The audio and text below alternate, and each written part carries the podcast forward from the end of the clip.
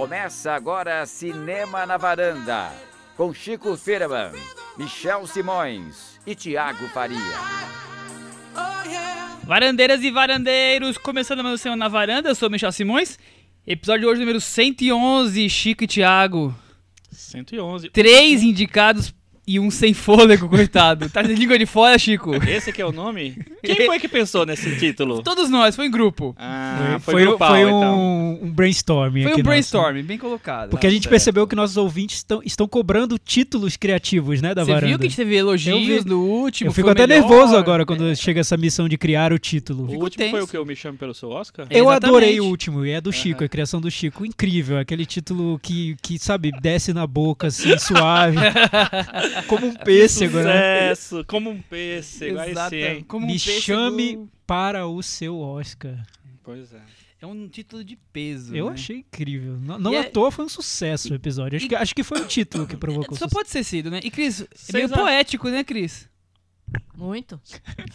Que sempre começa com uma palavra só. Uma palavra só é, Depois é uma ela, marca depois ela esquenta. Mas será que esses filmes que a gente vai falar hoje têm chance de serem chamados para o Oscar? Temos três indicados e um que tá meio sem fôlego. Três É foram isso o chamados. O outro ignoraram, Ignoraram. né? Trataram como. Vem sendo ignorado, o né? ignorado foi só o filme que passou na competição principal de Cannes, Que também foi ignorado em Cannes, né? inclusive. Aliás, que competição, hein? A gente pode depois fazer um, um- um overview, não hoje, assim. Como é que foi a competição? hoje não? hoje não vai Ah. caber, né? Só tem 18 e- temas. É, hoje Oscar, não vai caber porque, atendendo a pedidos de um ouvinte que eu nem sei mais o nome, mas falou que a gente devia comentar filmes que estão passando no cinema, a gente vai falar sobre quatro, filmes Quatro. que estão passando no cinema. filmes. É meta-varanda pra todo mundo. Os três indicados são The Post, A Guerra Secreta, do Steven Spielberg, Visage Village, da Agne Varda e JR. Temos também O Artista do Desastre, do James Franco, o Enfant Terrible aí de, De Hollywood. James Franco. Um fã terrível. E temos O Esquecido, que é Sem Sem Fôlego. fôlego. Do Perdeu Todd o fôlego. Haynes. Não à toa colocaram esse belo título em português, em referência ao fa- fato de que ele não teve fôlego pra competir ao Oscar. Foi isso, né? É, Porque eu não consigo ver outra relação. A ideia é essa, porque Understruck, né, realmente é porque ele não teve fôlego pro Oscar. Certo, Chico? É é só tudo isso? Por isso, Só o nosso isso. preâmbulo aqui do podcast vai ser meio corrido hoje, porque temos muita coisa pra falar, Então vamos pro, pro Corrido, porém cantinho? profundo. porém, porém pontual e marcante. é. Analítico e. Porém profundo, adorei. É isso. e aí, Chico, o que, que o Thiago vai Cantinho fazer do agora? ouvinte. Com o Thiago Faria. Ó, tá, tá acelerado. É isso. Comentários no nosso blog cinemanavaranda.com. Essa semana, mais uma vez, vocês foram exemplares, comentários Nota incríveis. 11. Muito bons os comentários. Eu- Se eu pudesse, eu ficaria aqui lendo todos os comentários. Seria um episódio só Leitura de comentários. de leitura de comentários com o Chico respondendo. Vamos fazer um spin-off. Exato. A gente- quintas-feiras vamos lançar Exato. o Varanda Debate, só os comentários. quando sair o patrocínio da Disney, teremos o episódio da quinta-feira com comentários, só comentando comentários, é isso. Exatamente. Como ainda não temos isso, esse Comentando patrocínio, comentários E com temos- Thiago Faria. pouco tempo, eu selecionei alguns comentários que não posso deixar passar de jeito nenhum, mas eu recomendo que vocês entrem lá no blog cinemanavaranda.com e leiam todos. O melhor da semana, eu acho, é o do Leonardo Aquino, que é um sério concorrente ao prêmio Henrique Miura no Já- Varanda Awards. Já temos um candidato. Temos. Apareceu o primeiro. Falamos sobre o Oscar na semana passada e ele diz o seguinte: entre as categorias redundantes do Oscar relativas a som, queria saber qual premia o som mais alto e estridente. Seja qual for, esse prêmio tem que ser para Dunkirk. Fui ver o filme com minha mulher grávida de nove meses, uns dez dias antes de minha filha nascer. A cada explosão ou rajada de tiros, a bichinha se revirava dentro da barriga, provavelmente assustada, coitada, olha só. Tadinha. Já tá vendo um filme do Nolan, nem nasceu, Nem nasceu. e tá sendo submetida Nolan, à tortura. Perdemos uma fã. no- Não, isso, isso é abuso, é abuso, Não, coitada da Michel ainda criança. defende esse cara. Não, não dá. Realmente tristeza aí, Leonardo Aquino. Ele fez uma pergunta legal, agora falando sério, no segundo parágrafo, sobre Me Chame Pelo Seu Nome. Queria saber a opinião de vocês sobre algo que fiquei matutando. Vocês veem mais semelhanças ou diferenças entre Me Chame Pelo Seu Nome e Azul é a Cor Mais Quente? As temáticas dos dois filmes são análogas, tesão na adolescência, homossexualidade, relação entre pessoas de idade diferentes, mas as escolhas feitas pelos diretores me parecem quase opostas. Chico, você pensou nisso? Não pensei, acho, acho filmes bem diferentes. É, tem uma temática talvez parecida, mas o Me Chame Pelo Seu Nome, na verdade, a, a, diferença de idade não é tão grande quanto a gente acha que é. Né? O personagem do Armie Hammer tem 24 anos e o do Chalamet tem 17. No livro, né? Tudo bem, tem 7 anos de diferença ali. Mas praticamente são dois adultos quase, né? Então não, não, sei se é tão parecido assim não. Mas realmente concordo com ele. São, são filmes que têm abordagens diferentes, tal. É, o azul é mais é mais violento nas cenas, digamos assim, né? Sexuais, mais é mais explosivo, né? Explosivo é. Uhum. Enquanto o Calme quer ser mais mais mais lírico, mais, mais lânguido, né? Mais solar. Mais solar. falou solar. por meses e meses aqui. Tá bom. É, e esse outro comentário que eu tenho que ler porque é pro Chico esse, do nosso amigo Vitor Almeida, de Vitor Almeida para Chico Firman, com carinho. Seguinte, Chico. Estão sacaneando com a Sobre gente, me chame pelo seu nome, é claro. É. Chico, estou contigo e não abro. Eu também dou 10, 100, mil. E seu depoimento no Facebook é a coisa mais linda que eu li. Dificilmente para mim também terá outro filme que eu vou gostar mais esse ano. Saí da sessão com o desejo de querer que meus pais tivessem a sensibilidade de me perguntar aos 16 anos o que estava acontecendo na minha vida naquele período tão conturbado. Terminei um namoro de dois anos por uma menina porque eu simplesmente me apaixonei por um colega de classe quando estava no segundo ano. Olha, Olha Vitor abrindo o coração. Não, foi super revelador o comentário dele, ele abriu o coração. Era a primeira vez que aquilo acontecia e Embora eu não tivesse vivido esse romance, guardo com muito carinho porque foi algo muito especial. Me pergunto por que nunca mais encontrei alguém que me fizesse tremer, gaguejar ou querer mandar. Até o gaguejei falando gaguejar. Gaguejar. De, ou, novo. Que, de novo. ou querer mandar milhares de cartas apaixonadas sem remetentes. Por que perdemos esse romantismo quando ficamos mais velhos? De qualquer modo, vão desculpando o depoimento pessoal. Amanhã com certeza estarei indo para a minha terceira sessão do filme. Ser adolescente na década de 90 não era nada fácil. Belíssimo comentário. Não posso nem comentar. É de arrepiar. Arrasou. Vitor, que é isso, Vitor? É. Assim você mata os varandeiros. Eu acho que o Luca Guadagnino, Guadagnano devia. Nunca sei falar o nome dele. Guadagnino devia ler esse comentário e se basear num próximo filme Exato. na história do Vitor, viu? Me chame por Vitor. Me chame pelo seu Vitor. Não, Vitor, é isso aí. Eu acho que o filme ele reflete muitas histórias, tem muitas histórias que estão representadas ali de alguma é, forma. Muitas pessoas vão facilmente se encontrar ali, né? Porque é uma história, é. um romance que dialoga bem. E eu acho que essa sensação vida. de se encontrar num filme é incrível, é, né? Quando acho. você assiste a um filme e se vê ali, eu acho que aconteceu isso comigo no antes do pôr do sol. Eu vi o filme, eu, parecia que era para mim aquele, aquilo ali. Então a conexão foi total, imediata. Aconteceu com o Michel quando ele viu Inception. Foi, né? Não é verdade, Michel? É, é verdade, é verdade. É... Quase isso. Isso aí, isso aí. Deixa eu falar rapidíssimo. Vamos pro boletim então agora, boletim, Cris? Boletim muito, muito rapidinho, só pra gente dizer que. Não aconteceu nada no Oscar essa semana? As coisas principais já aconteceram, né? Então... Quer dizer, então- ainda falta o prêmio do Directors Guild of America, mas saíram os prêmios dos sindicatos dos diretores de arte que é, premiaram. Eles, eles separam por período, é, filmes de. Como é que chama? Filmes de época, é, filmes de contemporâneos. de contemporâneos. e filmes de fantasia. O Blade Runner ganhou aí na fantasia e o de época foi o A Forma da Água. E o Logan ganhou no, no filmes contemporâneos. O Blade Runner e, o, e o A Forma da Água estão indicados ao Oscar de Direção de Arte. Eu acho que é um, um, um bom indicativo. Um bom indicativo. Eu, eu acho que, diante da quantidade de indicações do, da Forma da Água, ele é o favorito. Vamos ver se o Blade Runner não rouba aí dele. E teve o prêmio dos, dos montadores, que durante muito tempo foi um indicativo para o Oscar de melhor filme. É, foi aqui, por exemplo, que Forrest Gump ganhou melhor, melhor, é, melhor montagem de filme dramático e ganhou o Oscar. E foi emplacado depois. E no ano de Pulp Fiction, que tem uma montagem muito mais evidente, muito mais criativa, muito mais, enfim, tudo. É, esse ano eles premiaram melhor filme dramático Dunkirk. Ah, tem gente que sabe do, do estado, né? e melhor filme de comédia foi o Aitonia, que tem ganho alguns prêmios, tem aparecido indicado em alguns prêmios e está indicado ao Oscar também. Os dois filmes estão indicados ao Oscar. É, eu acho que aqui Dunkirk tem uma, tem uma chance, uma chance um razoável, mais, né? mais alta, porque é um filme que você percebe muita montagem, que é um filme de, de guerra, então... A montagem vem, chama atenção, digamos assim, né? Pois é. Então é isso. O boletim do Oscar foi muito rápido hoje. Muito bem. Vamos falar então do primeiro filme dos quatro de hoje. Vamos aos filmes, Michel. The Post, A Guerra Secreta, dirigido por Steven Spielberg.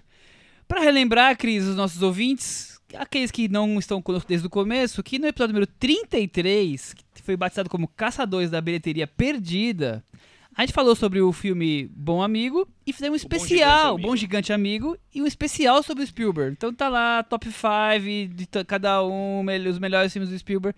Quem quiser tá lá. A gente tá Aliás, um memorável, triste. hein? O Bom Gigante Amigo, só que não, né? É, é isso que eu ia falar. A gente tava, tava um pouco triste porque a gente gosta do Spielberg e ele não estava nos seus melhores momentos. Chico, Será que a agora gente mudou? gosta do Spielberg, mas não estamos sendo correspondidos no nosso amor por Boa, ele. sim, Virou uma hein? relação quase platônica. Thiago né? mandou bem agora, hein? Relembrando Dawson's Creek, né?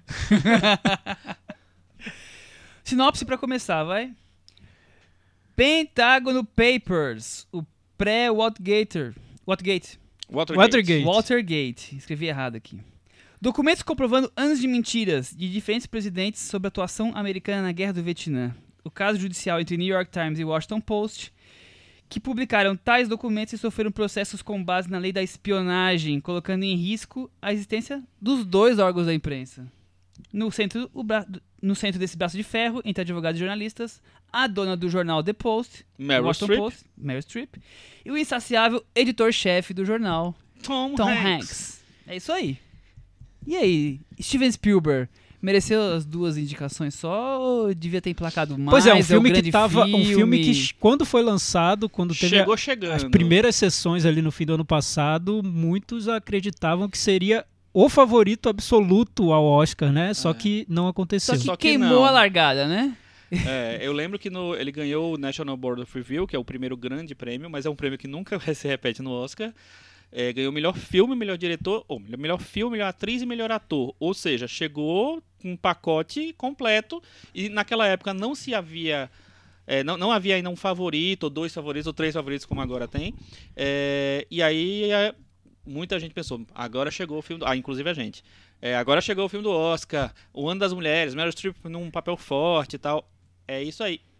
Aí depois ele sumiu das Esquecido, premiações. Meryl Streep não foi indicada no, no Screen Actors. É Uma coisa raríssima de se acontecer. Mas no Oscar o filme tá lá como indicado a melhor filme e, E melhor atriz. atriz. E acabou, fim. E acha beijos pra Tom Hanks, beijos pro roteiro bom. e Spielberg, pra montagem o ro- o e pra roteiro- trilha e o- pra todo o o resto. roteiro que é o mesmo roteirista do Spotlight. Sim, Exatamente. com uma roteirista chamada Liz Hanna, que começou o processo ali do roteiro, entregou o texto, mas depois o Spielberg chamou o Josh Singer do Spotlight pra Pa- dar um Pra dar trato aquele, ali Aquele trato. e dar uma spotlightizada ali no filme, né?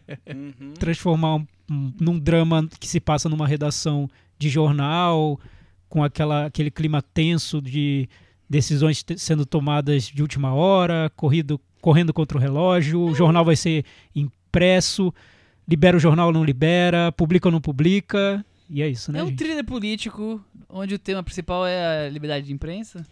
Vocês acham isso? Sim. Eu acho que É. sim, e eu acho que esse é o grande problema. Porque eu acho que ele não consegue. O, o próprio Spielberg fala nas entrevistas que ele fez às pressas.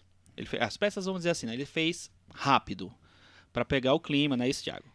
Então, só que o que acontece pra mim é o seguinte: eu acho que ele fez às pressas e parece um filme feito às pressas. Eu acho que ele não conseguiu encontrar o tom que ele queria, e eu acho que muitas e muitas cenas parecem muito forçadas. Parecem, é, sempre tá um tom acima do que elas deveriam. Eu acho que não funcionou nem no roteiro, nem na montagem, nem na trilha, que são elementos muito fortes dos, dos filmes do Spielberg, principalmente montagem e trilha. É, o filme parece sempre estar querendo alcançar uma coisa que ele não consegue, não, ele não conseguiu chegar. Ele, para mim, é é um filme oportunista. Cris, oportunista, é- é por aí? É, né? Ele tem. Eu acho que na hora que ele viu a corrida do Oscar, ele falou: vai ser o Oscar do, do Trump, o Oscar político, o Oscar que nós vamos meter, meter o pau nesse homem. E aí, chega, chegando nessa reta final, como o Oscar das mulheres, né? A- até existe esse componente, porque a gente tá falando do filme da Meryl Streep, a Meryl Streep se colocou, se posicionou em toda essa luta tal. Mas não, não, não tá eleito como, como um filme dessa, desse momento político que, que, que, esse- que o Oscar, que, que essas premiações estão vivendo, né? Então foi um, um- Talvez tenha sido um tiro na água dele, vamos ver, né? Que tiro foi esse? Pois é, eu, eu concordo com o Chico também. Eu não sei se. Eu acho que ele quis fazer um filme oportuno, mas ficou muito explícito tudo que ele queria fazer, e aí dá um pouco esse. Essa suspeita de oportunismo, né? Alta sutileza em algumas coisas, É, né? até- tá até- na cara o que ele quer panfletar, né? Exato. Em todas as entrevistas ele fala que, que só fez o filme agora com pressa, deixou o projeto que ele estava desenvolvendo, que era o Ready Player One, né? Que vem- deixou ali na gaveta um ano, né? pouquinho to- re- pra fazer o The Post, porque era o filme sobre a liberdade de imprensa, contra essa história de, de um governo que fica acusando todos os veículos de comunicação de estar fazendo fake news. Então ele queria fazer essa defesa do bom jornalismo. Era a intenção do Spielberg.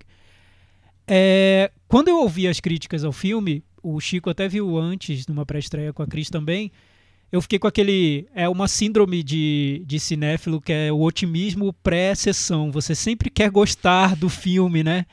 Então eu ouvi eles falarem: não, mas vai ser bom esse filme porque é o Spielberg e ele vai chegar lá e fazer um bom filme.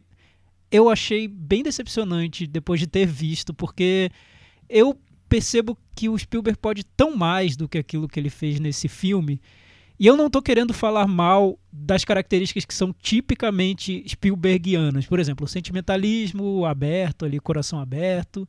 Esse tom, essa carga de... Esse moralismo dele de querer fazer filmes sobre pessoas corretas. Querer mostrar qual é o caminho correto a ser seguido, né? Ele é quase um, um professor do, do que seria o bom cidadão americano. Então ele dá essa, essas diretrizes nos filmes dele. Ele tem essa coisa do bom mocismo. É, o bom mocismo é como uma profissão de fé Que mesmo. combina não com o Tom tem, Hanks perfeitamente. não né? é simples, simplesmente uma fórmula, né? E também o, essa maneira como ele revê a história americana e tudo.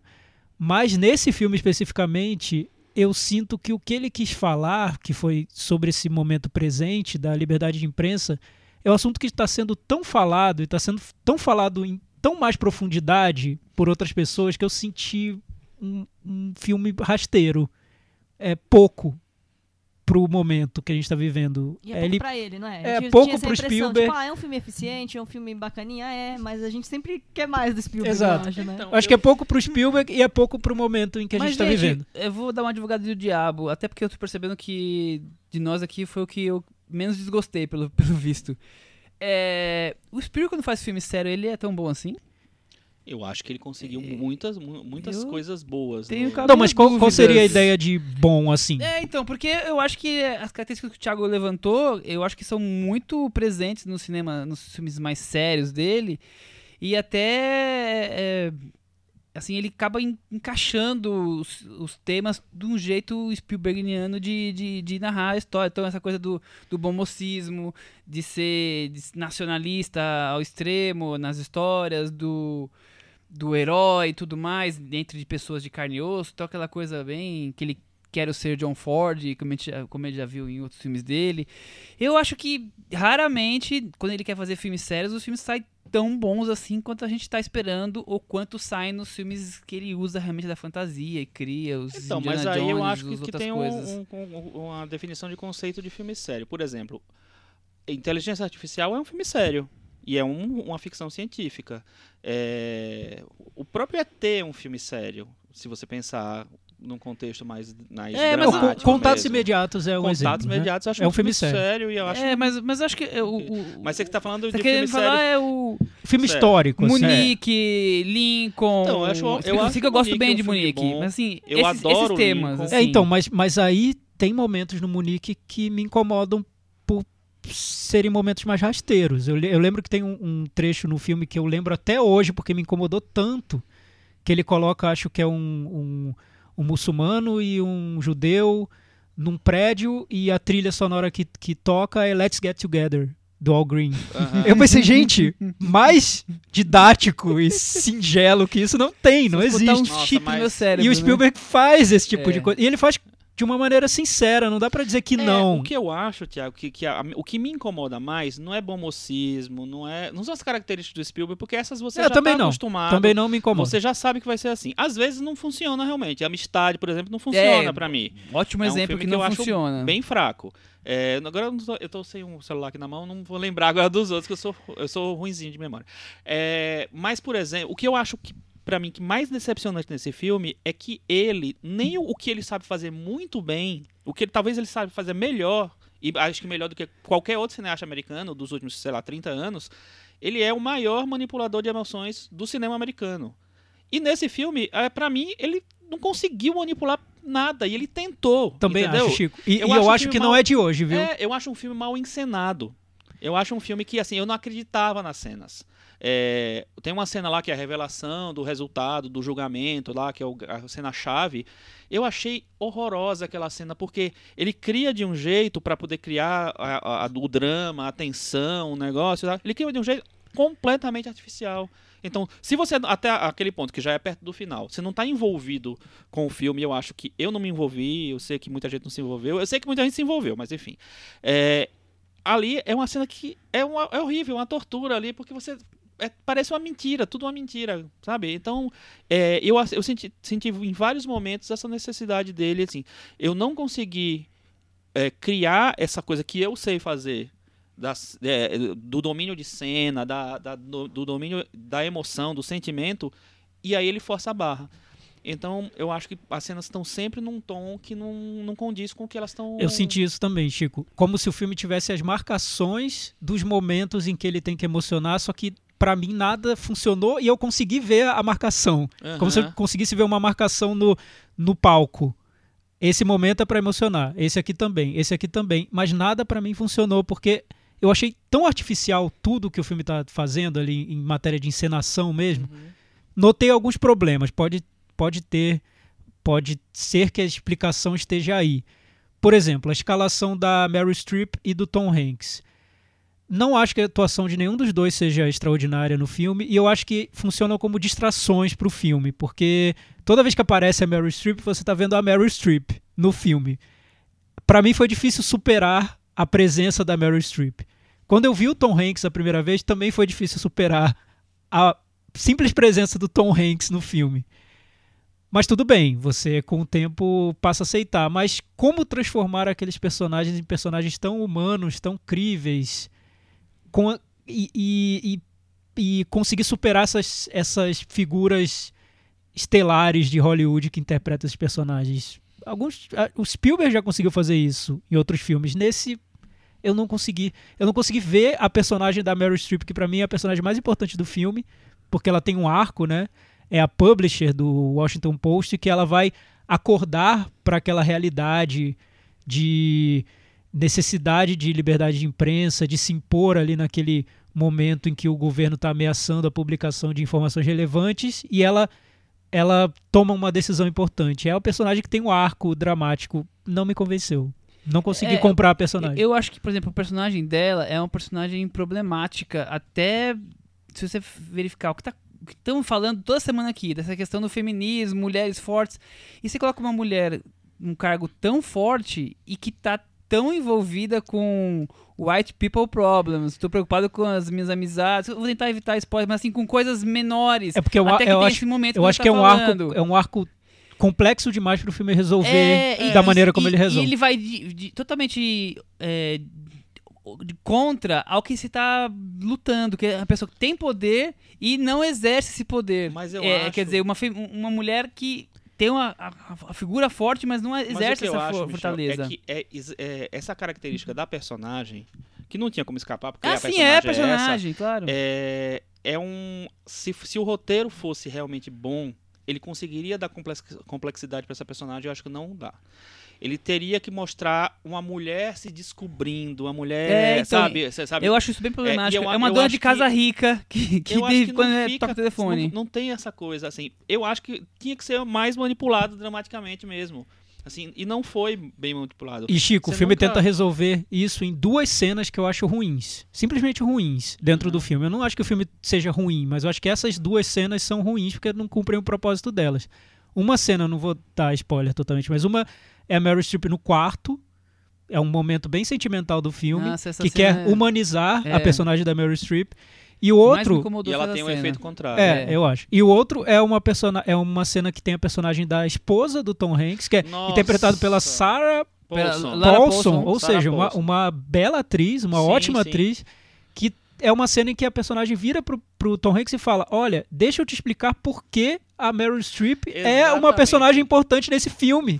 Gente, é muito ruim. É ruim, não é? É, não, não, não consigo ver outra é. explicação pra essas duas Não, cenas. São na- na- ruins. naquela cena eu fiquei assim. É, ti- é tipo assim, o Spielberg, o roteiro, ou todo mundo falando assim, não conseguimos explicar por que ela é importante, por que não sei o que lá. Deixa eu, deixa eu pegar na sua mão e, e, e dar Total, didaticamente pra total, você. É total. horrível, é ridículo. E aquela peruca da Sarah Paulson tá péssima também, né? Fica, fica Coitada da Sarah Paulson-. Assistam ao, ao American Crime Story do O.J. Simpson, anterior, porque ela, né? ela tá muito. Ela é uma excelente atriz, só que. É. Coitada, né? Ela com- em cada roubada. E a outra, a, a, a Connie.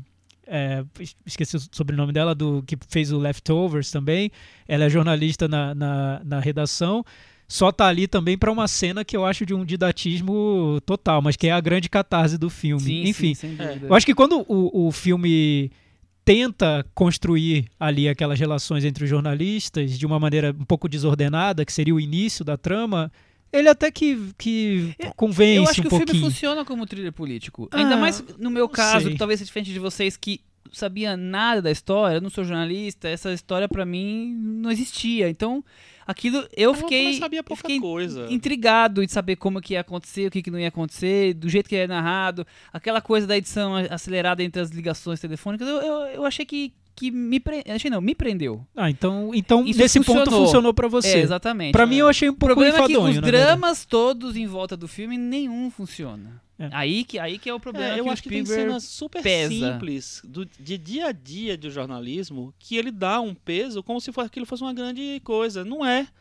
Tá? São coisas, tudo bem que é, talvez é, o fato de eu ser jornalista e tal, não sei o que é que o Thiago e a Cris acharam também, mas, mas eu, é, me parecia, tipo assim, transformar tudo numa grande, num, num, num grande desafio tal. Algumas coisas eram des- grandes desafios, algumas cenas guardam esse, esse potencial para você trabalhar isso. E outras eram muito banais para você trabalhar isso. E eu fico o tempo inteiro parece que o Spielberg tem um, um menino pulando tentando ca- alcançar- determinada ponto, sabe? E que ele não consegue. E é engraçado, Chico, porque o roteirista é do Spotlight, né? As compara- a comparação eu acho inevitável. Co- como a textura cinematográfica, eu acho que o The Post tem mais do que o Spotlight. O Spotlight me Sim, lembra mais uma série de sim. TV, assim, não é tão, tão cuidado em Tem fotografia alguns de e sequência na edição. redação. É, tem, o tem- The Post tem mais um cuidado ali na, na maneira de fazer É o filme. o tem uma equipe, é né? o- é o tem, tem uma equipe de cinema É, de ali que mais empenhada.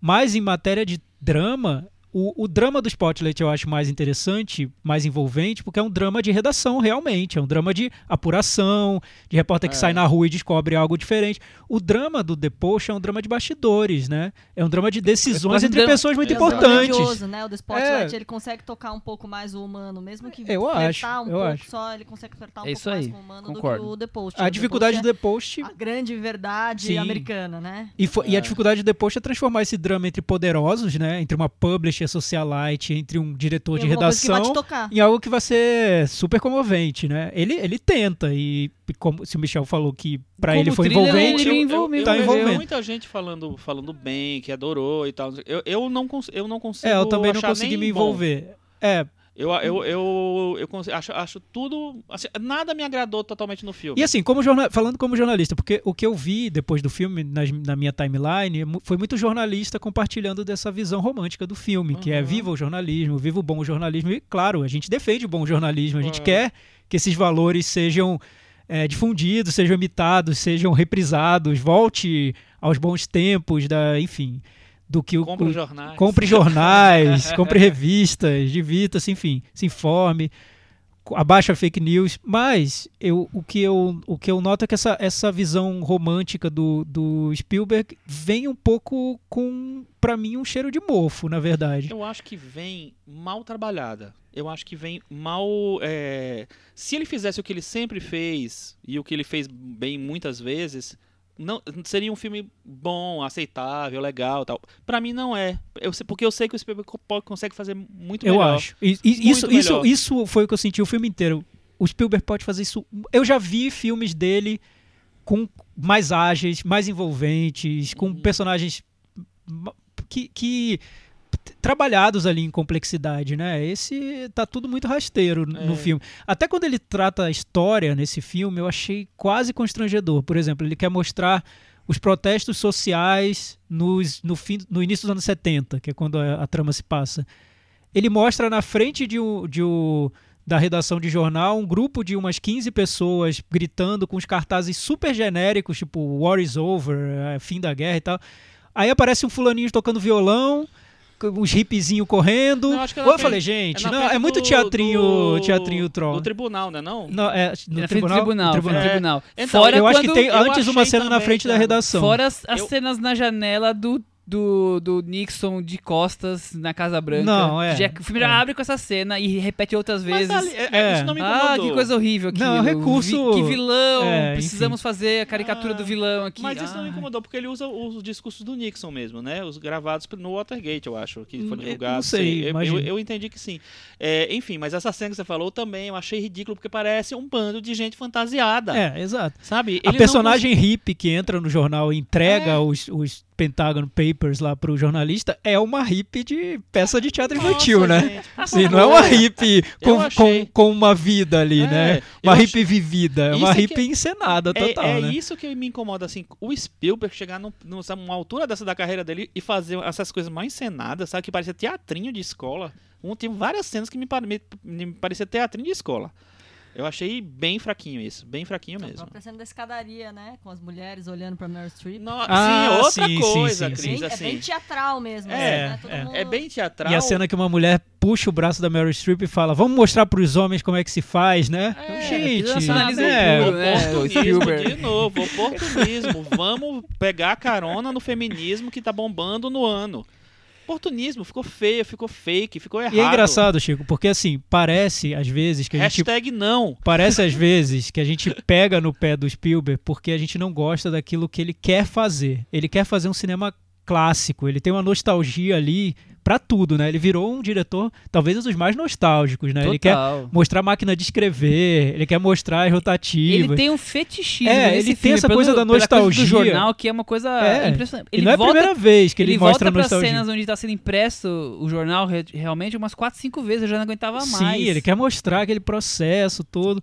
Normal. Aquelas máquinas brilhando, né? Então, mas esse, esse cinema sem tinta, sem Esse nada. cinema clássico que ele quer fazer, com, se tivesse mais vibração, mais se envolvesse, eu não veria problema algum. É, Pra mim seria ótimo. Esse cinema não existe, É, não, não combina mais. Tanto que depois de ter visto o filme, eu fui ver um episódio da série que eu terminei de ver agora, a Marvelous Miss Maisel, que também tenta reproduzir uma história de, de uma narrativa clássica, mas, pô, é muito saboroso, né? Você vê que tem um, um traquejo ali que é, é vergonhoso pra mim perceber que o Spielberg não tá tendo hoje em dia, né?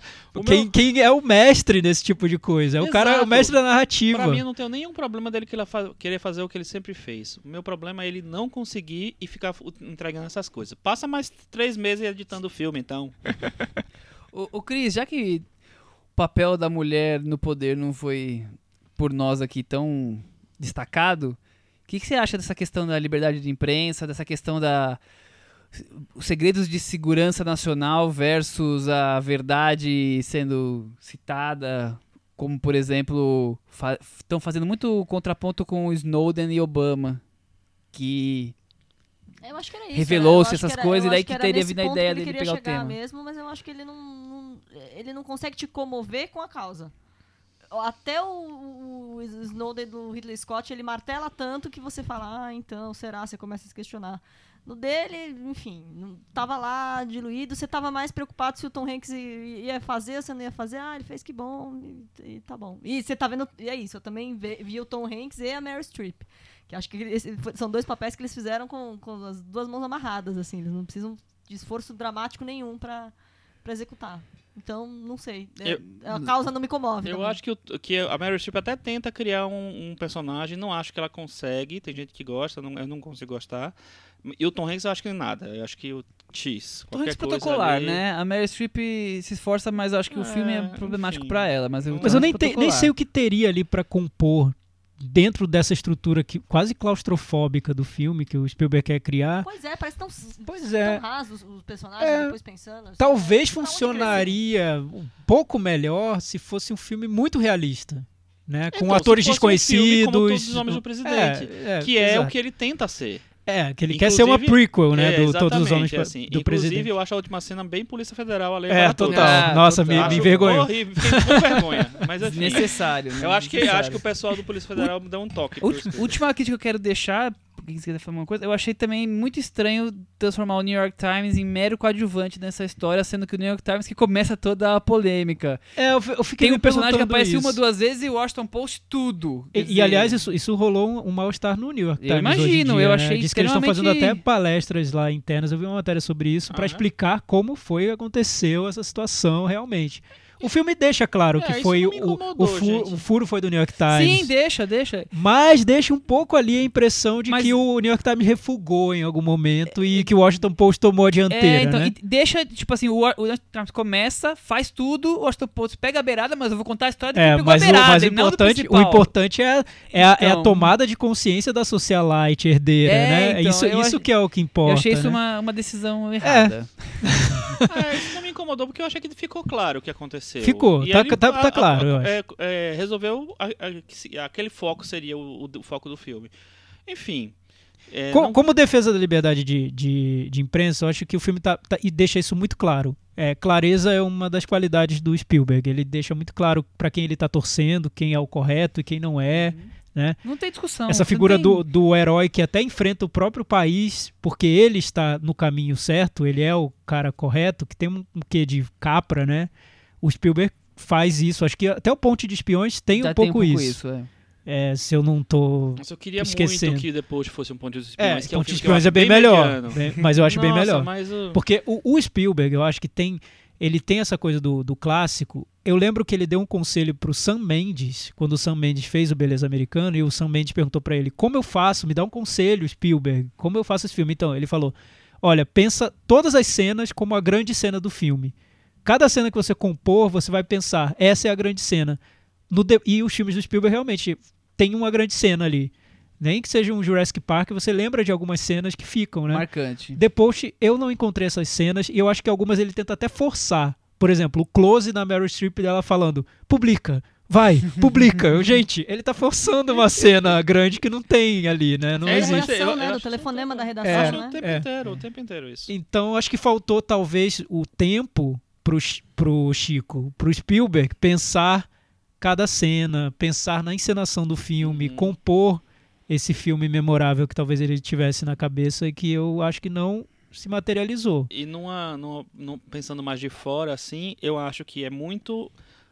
Reforçando, oportunista, você vai. Vou fazer um, um filme sobre o que está passando agora. Aí vou chamar o diretor, o, o roteirista que ganhou o Oscar há dois anos com o filme de jornalismo. Vou chamar uma mulher também para pegar o clima fe- feminista. Vou chamar a atenção total, porque eu vou trabalhar com Tom Hanks e a Meryl Streep juntos pela primeira vez. Vou escalar É. várias revelações da televisão pra fazer papel de coadjuvante. Então, né, Isso, gente? né? Fora ter visto a Meryl Streep fazendo a Meryl Streep e o Tom Hanks fazendo Tom Hanks, a gente ainda viu o Matt Ramos fazendo ele no The Americans, né? Não, a sim, é bem- coisa, é bem copia e cole, é. Falei, ah, The Americans. E, Pra e mim é um, e é um, e é um só é greatest, americano nesse. é um greatest- A diferença era essa. é um greatest hits bem de- É o cara que dedura tudo no começo do filme. é o greatest Ah. hits de série, né? Tem também o Better Call Saul, tem também o American Crime Story, O tem também de cada Leftovers. uma, é, tá é. tudo ali, né? Um mix, mega mix. Meta Varanda, Cris Lume, qual é o seu veredito para The Post, A Guerra Secreta? Quatro e meio. É, Chico- então. Tiago Faria, vai. Eu é, falei muito mal do filme porque é, o, que- é a sensação que eu tive de decepção. Porque do Spielberg a gente não pode esperar pouco, né? Não dá pra esperar pouco do diretor Eu do. fui esperando muito Independ- pouco, do- sabia? De tanto que já tinham falado. Não dá pra esperar pouco do diretor de Independence Day. Não, do diretor do Inteligência Artificial, que é um filme que eu adoro. Contatos Imediatos, Tubarão. O cara que fez Tubarão devia me envolver pelo menos um pouquinho, né? Amistade, Nessa- cavalo de guerra, pra você ver como ele faz coisa ruim pra caramba também. É, Mas é, no Amistad, eu acho que a- não era tão forte assim o negócio. No Cavalo de Guerra, ele escolheu fazer um, mel- um não, melodrama. me, não um me ofende, Cavalo Não- de Guerra. Eu não gosto. Me eu- ofende. Eu, Eu, não quase gosto pulei não, da não, janela não da me minha casa. Mas esse é um filme que ele não conseguiu chegar no que ele, consegui, que ele queria. Então, Chico, mas muita gente incrivelmente ficou acha, pelo né? caminho. Eu É, achei que ele ficou mas- pelo caminho. Eu vou dar nota 5, ficou pelo caminho. Cinco. Você Eu vou dar quanto? cinco também. Eu vou dar nota 4.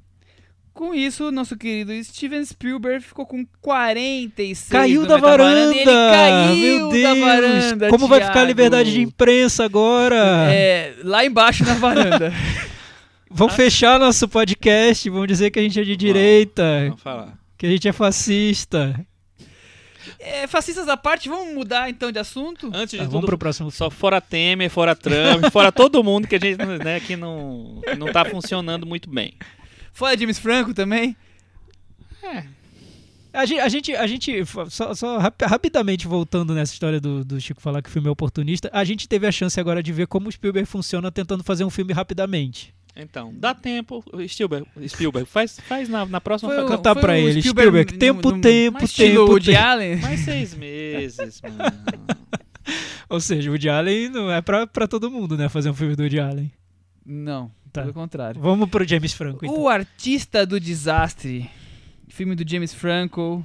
O James Franco que eu chamo ele de arroz de festa. Ah, lá vem o Michel. Michel odeia o James Eu Franco. odeio o James Franco, pronto, falei. Tá.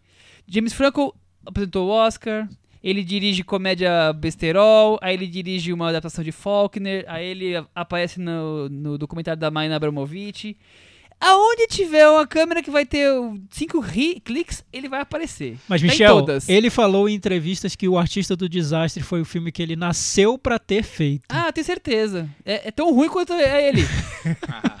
Legal. Michel, vamos voltar aí pra sua posição de Pois, pois então, narrador da sinopse, aí, Jamie- pelo o amor de James Deus. Franco dirigiu vários filmes, entre eles Sal, Som e Fúria e um dos piores filmes que eu vi na minha vida, Child of God.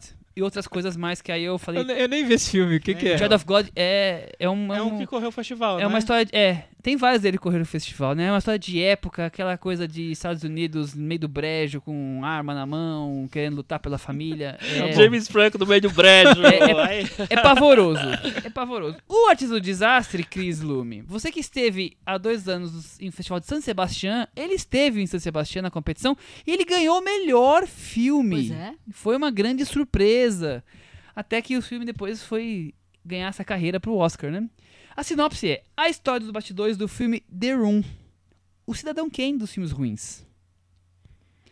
A figura enigmática de Tommy Wiseau. que é James Franco, que Chico Thiago simplesmente ele atuou, dirigiu, produziu, editou e financiou esse clássico cult dos piores filmes de todos E os tempos. escreveu. Você esqueceu Escreveu também. o roteiro mais um dele é verbo, tinha- memorável. Tinha, mais um verbo aqui. É. Foi lançado em 2003. Exato. É, fracasso total, né? O, fi- o filme, ninguém sabe ainda de onde veio o dinheiro para a produção, que custou acho que 6 milhões de dólares, muito para um filme que é um- muito pequeno. É, e ele, o Tommy, é uma figura totalmente enigmática, né? Ele tem um sotaque fortíssimo, estilo leste europeu, mas ninguém sabe de onde ele veio. E não vamos saber porque o James Franco não deixou ele falar no Globo de Ouro, né? Acho que, acho que naquele momento ele ia revelar de onde ele veio, mas James Franco não deixou ele falar. Ninguém sabe nada sobre a vida dele, é um, é, um, é um enigma, né? Só sabem que ele fez esse filme. Ele queria tanto que o filme emplacasse que ele deixou o filme por duas semanas ou três, eu acho, para se qualificar pro Oscar. O The Room? The Room. Que maravilhoso, né? Só que não conseguiu. Tempos depois, voltou a ser visto em sessões cult. E hoje ele é querido por muita gente, E né? foi no- lançado uma edição pela Criterion Collection. Foi? Sim. Sério? Tem lá, eu vi uma Tem? imagem disso. A não ser que seja fake. Meu Deus! Eu não acredito. É. Então, temos o filme do James Franco, que é um filme sobre como o The Room foi criado e E os bastidores, E os bastidores- das filmagens. os bastidores da filmagem e a amizade entre o Tommy, o diretor, e o ator principal do filme, que é o Greg Sestero, que foi o cara que escreveu o livro que inspirou o filme. filme. É E isso. que é, inter- é interpretado no filme pelo irmão do James Franco, o Dave Franco. né? Exatamente. Cris, é uma espécie de tributo, mas tributo ao quê, né? Homenagem ao quê? Eu concordo com o James Franco. O filme é a cara dele. O filme foi feito pra ele, gente. É, é- é a- é a, a- perfeição em pessoa. Aquele papel completamente irritante. É, não- Quando não ele, quando ele adapta a foco, é que ele tá errado. Ele tá certo nesse caminho aí. Ele tá A entrevista, essas coisas. Olha, o tá que, o que você perguntou por quê do filme, o James Franco respondeu. Ele falou que o filme é uma história de criatividade, de levar a cabo uma visão em que ninguém acredita. Não, eu acho que é um. É, é- é- se você Você pensar, sacada? eu acho uma sacada ideia? interessante, assim. Porque você pegar um- um- uma figura que é completamente absurda, como o Tommy Wiseau, é, e uma história tão absurda quanto a pessoa, que é a história do The Room, né, dos bastidores do The Room, é um filme que, se não fosse o James Franco, alguém, alguém ia fazer um dia. É, e acho que ele, como a Cris falou, acho que cabe ele nesse filme. Talvez ele não caiba em outros, mas ele, é, ele cabe, eu acho que né, nesse, nesse universo, nessa coisa do. que fica entre o sério e a brincadeira e tal. É, eu, eu tenho uma. Minha opinião sobre o James Franco é, é meio assim, tipo, eu acho ele um cara meio. Deve, deve ser muito super, é, hiperativo. E ele quer, quer abraçar tudo, quer fazer tudo, quer se envolver com teatro, quer se envolver com Miguel comédia besterol. Miguel Falabella. É, enfim, é, eu, eu entendo essa fome. Tem muita gente que é assim, né? Que quer, quer fazer tudo, quer participar de tudo. É, obviamente, quem quer fazer tudo e participar de tudo não, não, Não faz bem consegue fazer 100% bem tão- nada. 100% bem nada. Eu acho que ele tem qualidades como ator, eu acho que tem alguns papéis que ele tá bem interessante, ele funciona mais como comédia mesmo, que é o tom que ele adota nesse filme. É, eu acho que a interpretação dele, não acho grande, grandiosa, nada, não. Ele estava cotadíssimo para o Oscar, terminou não sendo indicado. É, mas eu acho divertida, engraçada. Eu, eu comprei, me, me dei muitas risadas no filme. É, e eu acho que a interpretação dele está um pouco acima de tudo. Mas a curiosidade pelos bastidores é um negócio que motiva você a, a ver o filme, que é grande, né? É É um grande. pouquinho grande, acho que ele tem umas duas horas. Não, Não? Eu, não- eu não senti tanto, não. Eu, eu, me- eu me envolvi no filme também, eu achei engraçado. Eu acho que a sacada do James Franco foi pegar o personagem do Tommy Wiseau e transformar num, num clown. Ele transformou num palhaço o personagem. Então ele compôs um, um tipo cômico ali, a partir do Tommy Wiseau. Ele, ele, Bizarro, né? é, um cômico bizarro, um um humor de ridicularização, mas a partir de um clown. Ele criou um palhaço, né? O palhaço. E, e tem essa característica do palhaço típico, né? Mais muito comum, que é o personagem que é tão se leva tão a sério e é tão sério que fica engraçado. É, o, o Tom Wiseau pede uma paródia, né? É, Ele exato, como porque pessoa, ele é, né? ele é um cara muito deslocado no mundo, né? Ele, é não praticamente uma paródia já, é, né? ele, ele é uma paródia ambulante. Eu vi, antes de ter visto o Artista do Desastre, eu vi o The Room e eu ri muito com o filme, porque eu, eu tenho que admitir, eu, o, vocês dizem que eu gosto de comédias e tal, Tá- tá Mas assim, um- um- Vocês dizem é ótimo, né? um, um guilty pleasure que eu tinha quando eu era mais novo, adolescente, era ver filmes muito ruins que se levavam a sério e eu ria muito com eles. Tinha uma sessão que eu acho que todo adolescente viu, né, que, que cresceu nos anos 90, que passava na Band, que era chamada Cine Privé, que era de filmes de pornô softcore, assim, não tinha nada muito explícito, imagina. A gente nem tinha internet pra saber o que era explícito, Quando né? tinha um topless já era uma vitória, né? Nesse ponto. Enfim, mas eram filmes muito parecidos com The Room. Até na estrutura deles, no, no visual meio tosco, na, no que ele, ele tem de problemas técnicos ali, e no que ele tem de, de, de roteiro singelo e ruim. Então eu lembro que eu via esses filmes na TV e eu ria muito desses filmes. Eu ficava rindo à noite porque eu achava muito engraçado tão ruim que eles eram como dramaturgia, né? E o The Room eu me lembrei totalmente dos filmes que passavam nessa sessão, porque eu acho que além de ter problemas técnicos no filme, que são gritantes e muito engraçados, eu acho, ele tem um problema de não entender os relacionamentos humanos mesmo. Então tem um problema ali conceitual no Você tá filme. falando do The Room. O The Room. O, o filme que o Tommy Originou Wiseau essa obra-prima do James Franco. Então é muito engraçado você ver um personagem que tá rindo no momento em que ele devia estar chorando, uma personagem que tá dizendo uma coisa super séria e a outra reage como se aquilo que ela tivesse dito foi uma piada. Enfim, é engraçado o filme, tosco em vários níveis, né? É, não acho que seja o pior filme de todos os tempos, porque eu acho que tem muitos filmes ruins assim. O que torna ele especial é essa falta de noção do Tommy Wiseau por achar que seria um filme especial. É- por achar é- que é seria um grande Me filme. lembrou um pouco do Ed Wood. É, né? Lembra um o Ed pouco. Wood a sério os filmes que ele fazia, muitas vezes muito ruins.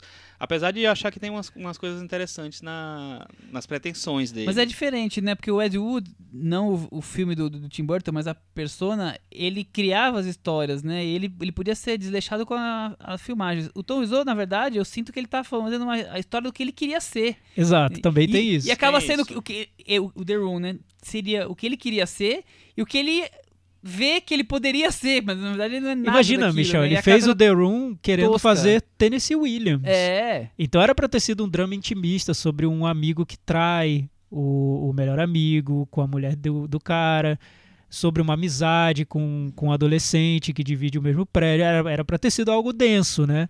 Só que um indicado ao Globo de Ouro de melhor drama e não de melhor comédia ou musical, entendeu? Mas virou uma comédia, porque é muito Tão engraçado. ridículo que Eu, ele eu, é, né? eu admito que eu ri muito. E o Artista do Desastre, eu acho que ele traz um pouco a carga que tem do, do, do The Room, de ele quer espelhar muitas das cenas do, do The Room no próprio filme. Por exemplo, as cenas em que os personagens jogam jogam bola no meio da rua. Tem uma cena que espelha essa do. serve como um reflexo dessa cena do, do The Room. As cenas na, numa varanda é, aberta. No varanda? Tem É varanda, um- tem varanda no um The Room. sótão, né? Sei lá, um Uma- terraço. terraço. Uma cena no terraço que o James Franco também faz uma cena no terraço. Então, eu fico com a sensação de que ele, ao mesmo tempo, quis homenagear o Tommy Wiseau e quis também refazer o The Room para que se tornasse um filme bom, entendeu? E é, fi- Artista do Desastre eu acho que é um filme bem melhor que o The Room. O que eu acho complicado no filme, que me deixou um gosto amargo assim no final, é que o Tommy Wiseau é um cara hum, detestável Sim. né? É, na maneira como ele tratava os atores, na maneira como ele tratou a atriz do filme, que a atriz do filme do The Room é a melhor coisa que tem no filme. Ela é a única pessoa que tá fazendo algo decente ali no filme, que todos os outros são péssimos, mas essa é mui- ela é muito boa. E o diretor explorou a atriz, tratou ela super mal. Ele era, ele era um cara, um, um babaca, né, na verdade. Um sádico babaca. É, e o filme, pra criar essa fábula de como com a criatividade você leva uma ideia que todo mundo tá contra, ele acaba aliviando muito esse personagem do Tommy Wiseau. E é meio estranho ver isso no momento em que o próprio James Franco tá sendo acusado de, De de assédio, assédio. né? Não Uhum. sei, isso, isso eu achei que o filme poderia ter ido um pouco mais fundo no personagem, não simplesmente tratar do personagem como uma uma metáfora, como um palhaço inocente e bobão. É, eu, eu, eu tava aqui até agora criticando muito, mas eu tava, claro, exagerando. Eu acho que o filme tem suas qualidades. Eu acho que a principal sacada do filme é essa ideia da sátira do sonho de conquistar Hollywood. Que ele aproveita, o James Franco tem essa ideia de roubar, roubar não, de fazer a paródia do, do, do Tom Wiseau e, e é, no, fim, no fim é sobre isso, porque tem o, o amigo ali querendo conquistar Hollywood e o, o Tom Wiseau ali como se bancasse e fizesse tudo, mas eh, tem essa, essa coisa do, do trilhar o caminho de Hollywood, né? E ele faz isso em tom de paródia, eu acho que isso funciona bem, o filme é, é divertido. Por outro lado, o que me incomoda mais no filme é mais ou menos o que o Thiago estava levantando, eu não consigo ver nada além do James Franco fazendo uma imitação do, do personagem do característica. E, n- e não colocando algo ali e não colocando essa- esse tipo de coisa que o Thiago acabou de levantar, por exemplo, do trazer, expor as coisas negativas, ele apenas expõe o ridículo que o personagem é. E não põe nada ali, ele tá simplesmente imitando. Quando você tem o final do filme que tem as cenas do Tom Wiseau de verdade, você fala assim, olha só, é a imitação perfeita, ele é um ótimo imitador, não sei se é um bom ator. Eu fico me me perguntando Então, se imitar é um bom ator. Eu não acho que ele só. Ele, ó, imitar com certeza ele, é o que ele faz. Mas eu acho que ele tenta dar um lado. Ele tenta humanizar um pouco o personagem. Sabe? Na, na- na- nas cenas mais dos intervalos ali das filmagens, das coisas assim. Humanizar no sentido pode, que pode até ser mostrando o lado ru- ruim dele, o cara, o, o cara que era abusivo com, com as pessoas, que era um escroto mesmo. É, mas também acho que tem uma certa melancolia ali. Talvez não, não tão trabalhada, não tão é, pensada da maneira mais. Não sei se existe uma maneira correta, mas enfim, de uma maneira mais relevante e tal. Mas eu acho que tem uma tentativa de deixar um personagem. Um, um- sair só daquele. Do, do, do ridículo. Eu acho que tem uma tentativa de deixar um pouquinho mais humano. Não sei se o James Franco consegue tanto. mas eu acho que ah, existe um esforço para isso. Hum, Enfim. Eu, ah, eu acho que tem umas cenas mais, mais tocantes, assim, que, eu- que ele tenta que sejam tocantes. Eu não sei se teve uma identificação. apart. Eu não sei. É, é, essa cena do The Room no filme original é incrível, é muito engraçada. Porque ela vem do nada, ela te assusta, assim, até. Como ele sobe o tom da interpretação dele. É, é Você se divertiu, Cris? Ah, eu me diverti. Vamos lá. me- Nossa, eu ri muito. Não, The Devil não. O Artista do Desastre eu dei muita risada. Porque, é, enfim, o o humor do James Franco, eu falo, gente, não acredita. Eu, eu, eu, eu acho que eu não rio com ele, eu rio dele mesmo. Mas, enfim, eu sempre rio. Então, Mas acho que ele aproveita o que o personagem tem de over e ridículo pra ir ao ridículo mesmo e se soltar. A primeira cena do personagem no filme, que é ensaiando pra uma peça, já é o personagem subindo, escalando o teatro e gritando e se rasgando, já é o over. Já começa no over, né? Combina com não com chega, James não vai ao over, ele já começa assim. É, e o personagem é todo espalhafatoso mesmo, né? Eu, eu acho que combina. E o filme tem um pouco esse estilo dessas comédias do, dessa turma do James Franco, do Seth Rogen, que participa do filme também, do. Ai, Evan Goldberg, que, que produz. É, enfim, toda essa, essa é um turma.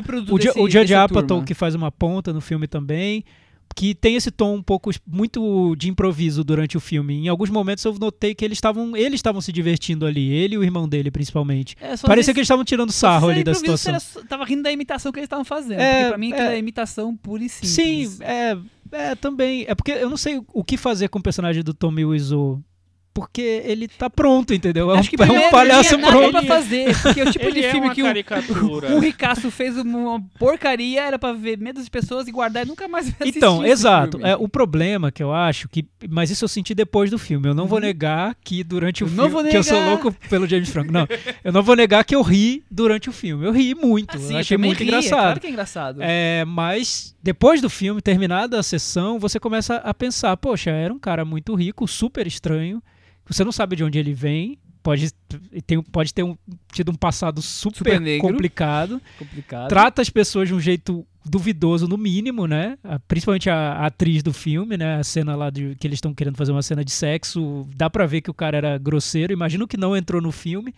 E o James Franco tá tratando o cara com aquele carinho de um de uma pessoa sonhadora é, que tentou então, fazer um então. filme. Estou trilhando meu caminho. não sei, eu acho que vale pelo mistério de você não saber que, que é um é cara, mas por outro lado, qual é o preço de você. É um, é um sorriso vazio. De você não mostrar o lado, o dark side do, do, é. do Tommy Wiseau ali, na real, né? Tudo bem. Não sei. Vamos pro metavaranda Chico? Você tem. Não. Algo mais? Vamos lá, então pode falar a sua notinha. 5,5. 5,5. É, então, eu vou. co- como comédia pura e simples pra dar gargalhadas, feel good movie e sair do cinema cantando Rhythm of the Night, seria 6, 6,5. Mas esse. Esse retrogosto do filme me deixou. Retrogosto. me deixou. Me deixou pra 5,5, eu acho. Vamos lá. Cris, duplo cinco e meio. E você? Cinco e meio. Nossa, vocês combinaram, é isso? Ninguém me avisou. Meu é 4,5 e com isso ele ficou com 53 da Metavaranda. Tá pendurado. E tá pendurado. Ah, melhor do que o The Post. Viu só? Eu, eu ia dar, Quem diria, dar né? seis, mas eu falei, nossa, eu vou dar um ponto e meio mais. porque um ponto só É tá bom, né? desesperador isso, né? Quer dizer que eu vou ter o, o James Franco de- pendurado na minha varanda o resto do ano aqui, é isso. Vai, ele tá aí. É um arroz de festa mesmo. Vamos mudar de assunto completamente, mudar de país, mudar de continente, Chico Filho, mano. E vamos a pé. Vamos a pé. Mas Vamos tirando foto, tá? Vamos tirando foto. Boa. Cris, vamos falar de Visage Village, documentário de Aine Varda e JR, que está que encantou o Festival de Cannes, passou fora da competição principal, é, mas foi super elogiado e está aí indicado ao Oscar. É, Agne Varda, para quem não conhece, é uma diretora das mulheres, acho que é a, de longe a que mais representativa da novela vague francesa, né? Com certeza. Ela era casada com O Jacques Demy. Jacques Demy. Ela filmou dois grandes clássicos que são Cleo da 5 a 7 e As Duas Faces da Felicidade. E tem outros muitos filmes elogiados, como Os Renegados, As Praias de Agni e... Os Catadores e Eu. Ela fez aí vai. tanto ficções quanto documentários, né? Muitas vezes ela fez uma coisa entre as, entre as duas coisas. E é um. Talvez seja, seja a diretora, uma das, sei lá, cinco diretoras mulheres, né?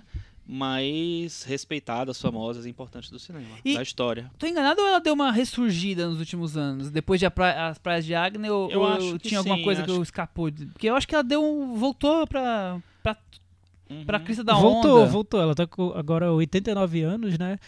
E até na divulgação do Visage Village, esse filme que a gente vai comentar, ela fez várias fotos pro Instagram, ela deu muita entrevista, apareceu em vários lugares, então ela tá muito presente, né? Ela- E ela criou uma, uma figura, agora na- nessa idade já, de fofura, com aquele cabelo vermelho e com aquele miolo branco, né? Que- Que vi- virou uma, uma personagem, né? é, Como Fora se dos fosse a, a, a- avó da Amélie Poulain, é isso. É. n- Não, não, não, não, Amélie Poulain não. Não, acho que não é não. Não chuta a canela da coitada da Vardá, que é uma excelente Vocês não gostam do filme, mas eu tô querendo fazer referência a essa personagem fofa, colorida, enfim. É, não, eu acho tá. que ela assumiu a personagem. Tá. É, Já isso, faz que eu, um isso que eu tempo ela querendo assumiu a dizer. personagem. Eu acho que já faz tempo, na verdade.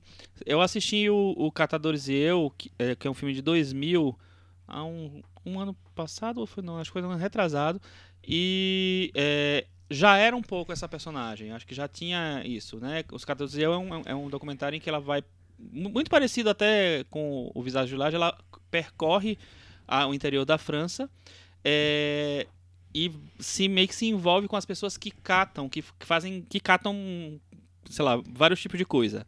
É, desde lixo até até é, com- é, comida na, no- no- no- nas hortas, nas coisas, tá? nas plantações e tal. Ela tem. é que lá a, história- a figura do catador é- não é só o catador de lixo, não é só o, o, o- o cara miserável, paupérrimo. Existe uma, uma, uma cultura. que do, funcione. uma, uma, cultura mesmo, do, da pessoa que ganha a vida catando, tirando as coisas da terra e tal. É, e ela se envolve, então já tinha um pouco dessa personagem, ela, fa- ela tem aquelas coisas de, de criar uns planos em que ela tá. Bota um chapéu na cabeça, bota um negócio Faz assim. uma dancinha, dancinha, encosta faz a uma cabeça coisa. no ombro. Isso já existia, exatamente igual. É, o que eu acho é que nos nos últimos tempos ela se- isso se intensi- intensificou. É, eu acho que ela criou essa, essa persona, ou talvez já fosse e não aparecia muito, porque você vê ela muito nos festivais e as fotos dela de divulgação, mesmo Sim. muito antes de Visage Village, sempre são assim divertidas, animadas, é. Ela é uma figura muito muito Carismática, cima, muito né? carismática e ela, ela sabe disso, ela sabe que as pessoas gostam disso, ela vende Usa e por abusa, né? e- e- mas espontaneamente. A E os filmes dela têm essa característica de, de mostrar a espontaneidade, né? O, Uhum. De confundir o real com o que está sendo encenado. E aí faz sentido você levar essa, essa figura que a gente vê de festivais para dentro do filme. E até borrar essa linha do que é o filme e o que é a figura que a gente vê nos festivais. Acho que é mais ou menos o que ela tenta fazer hoje. Sim, sim. Você tem algum filme favorito dela? O. O Cleo eu acho incrível. O As Praias de Agnes, adoro o filme. Também me surpreendi adoro. muito quando eu vi. Acho que é um filme. Tem até uma melancolia ali que me tocou Bem mesmo. acho um tocante, filme é. muito forte. Muito bonito, é. Eu acho que ela tem, uma, ela tem uma trajetória muito consistente, porque é isso que eu falei, os filmes se confundem com o que ela é. Então, é fácil você gostar de um filme dela, porque, como acontece no cinema do Godard, por exemplo, você vê um filme dela e é ela. Você vai encontrar, é um encontro com a personagem, com o encontro com a- com a cineasta. Como nos filmes do Godard, você vai e encontra o Godard num determinado momento da vida dele. Tem filmes que você não encontra Godard. É, no da Agnes você não encontra o Godard. Mas aí não são. Mas não são vocês entenderam o que eu queria dizer. O filme se confunde com- muito com o, o cineasta e pra quem gosta dele, pra quem acompanha, ver um filme da Agne Varda é encontrar a Agne Varda, então é, é agradável sempre, né? Isso aí. Vamos pra sinopse? Então, é um documentário que reúne Varda e JR viajando por regiões da França que estão longe dos holofotes e capturando momentos com pessoas comuns em suas vidas corriqueiras. O encontro de cinema e fotografia, na experi- da experiência da juventude. Um reality show particular. Bonito. Olha, Deu pra ver que o Michel gostou pai. do filme, né? pai. Ficou Eu- eu- claro, eu já tá falei claro a na sinopse passada- que ele gostou do filme. Até agora é o meu filme favorito e quero ver que- um filme que eu vou gostar mais esse ano. Já vai ser seu top, Village. top one. Me chame Por para sua enquanto, vilagem. Me chame para seu caminhão de fotografia. Eu, eu gostei muito. Eu, claro, a figura dela é muito carismática, a do JR. ele é chato. é, não dá pra negar, não tem o que defender. Mas eu gostei muito dessa ideia de dar holofote para as pessoas comuns e de misturar artes plásticas com cinema com as pessoas comuns e fazer tudo isso. Que, que eles ficam lá, eles viajam até um, o interior da França, um lugar X, encontram as pessoas, conversam com elas, dão ouvem as histórias, depois tiram uma foto gigantesca e colam no lugar morto e vai dar vida para aquele local. Quer dizer, tá juntando ali a figura dos dois, que você pode gostar mais ou menos do JR ou dela. Tem essa questão dos person das pessoas simples e a questão da, da fotografia e, da, e, das artes, tá tudo junto ali. E, eu acho muito agradável e o jeito que eles conseguem encaixar tudo isso. E depois o filme vai transcorrendo no relacionamento de viagem entre os dois. Aí tem os, altos e baixos do relacionamento, tem as poses que podem ser meio exageradas demais ou pouco naturais em alguns momentos, mas eu achei o filme delicioso, muito mais comédia engraçada do que Artista do Desastre, muito mais criativo. Você deu risadas assim? Eu dei risadas. Michel, pra você ver quando para você ver o que acontece quando você gosta de um filme, quando a gente, a gente gosta de um filme, uhum. você reconhece tudo que ele tem de fraco, mas você gosta dele mesmo sim, assim. Sim, sim, sim, sim. Interessante. Porque eu acho que é isso que você falou que ele tem de fraco, eu, eu, é o que eu acho que ele tem de fraco e por isso que eu não gosto dele tanto assim. Eu acho que, primeiro, a figura do fotógrafo, ele força uma, uma. Primeiro que ele é. Eu acho que ele é um mala sem alça, mas resumindo. poser que é amigo É, é um poser, é. É o. É o exato. Exatamente. É, ele é isso. Ele tem, um, ele tem um projeto. Ele é o James Franco francês. Ele tem um projeto que ah, é. O James Franco é muito mais legal do ele, que ele. Eu não acho. Por exemplo, ele tem um tique. Pra quem não viu o filme, vamos só resumir a pose hipster dele. Ele tem um tique que ele não tira os óculos escuros pra nada nesse mundo, gente. Ele não tira. Até aí o Wong Kar Wai também não tira. Falar, tá bom. É, então Ai, vamos. pode, você mexeu no assunto. É, aí, o Wong Kar Wai também não tira. Entendeu? Tá, mas é que aí tem, tem no fim do filme. Eu não vou dar spoiler, mas tem um truquezinho, enfim. Mas o. o Já foi um spoilerzão. Tá, mas o. É, o projeto dele, isso que o Michel falou, eu, eu acho em tese interessante também. E, e, vendo um documentário sobre o projeto dele, um documentário bem tradicional, talvez me interessaria. Ele vai é, escolhe as pessoas, tira uma foto gigante e fixa essa foto na, na parede de uma casa, num prédio e fica bonito, plasticamente bonito. Eu acho que me agrada. O problema é que, para mim, tem esse filme ali no Visage Villages, que é esse projeto do JR, que a Vardar o acompanha, encontra essas pessoas que são interessantes, tem histórias interessantes para contar. E tem um outro filme que é a relação entre os dois, que aí eu acho que é encenado demais, milimetricamente encenado. É. Para mim, esse é o grande problema do filme. Porque, assim, eu não. não na verdade, não tenho um, é, um, grandes problemas com filmes que revelam o seu processo, que, sabe, que, que se expõe, assim, você vê o que foi feito, como foi feito, que tem um, uma, uma ensinação ali, que tem uma coisa. O que eu acho no, no Visage que me incomoda eu, eu não, não, desgosto do filme. Eu acho que o filme é bom, eu adoro a, a Vardar, e cada vez que ela aparece na tela eu fico encantado e tal. Mas o que eu acho que me incomoda no filme é o seguinte: é que ele é um filme com muito roteiro, tudo é muito roteirizado ali. Entre as, eles, as né? conversas, a, o, os planejamentos, tudo é muito, muito roteirizado. E ele paga de espontâneo como se tudo estivesse decidido na hora, como se fosse uma coisa que mais mais fluida assim. Eu acho que assim, não tem problema ele ser rotorizado. Não tem problema nenhum. A, a Vardar fez isso a vida inteira. O Catadores e Eu, por exemplo, é um filme muito bom e é todo roteirizado e é um, sabe, você não sente um problema. O problema é fingir que não é que que tá tudo rolando muito na espontaneidade. Não é, não acontece assim, não é. Dá para ver várias cenas em que você vê que é uma cena até artificial mesmo, umas conversas entre os dois, uns, umas coisas fake. Fora isso que me incomodou um pouco, é, eu acho que o filme tem uma, um movimento assim que funciona, que ele é, essa, coisa, essa história de passear e buscar as pessoas e encontrar as pessoas do povo, que é uma coisa que a Varda sempre fez.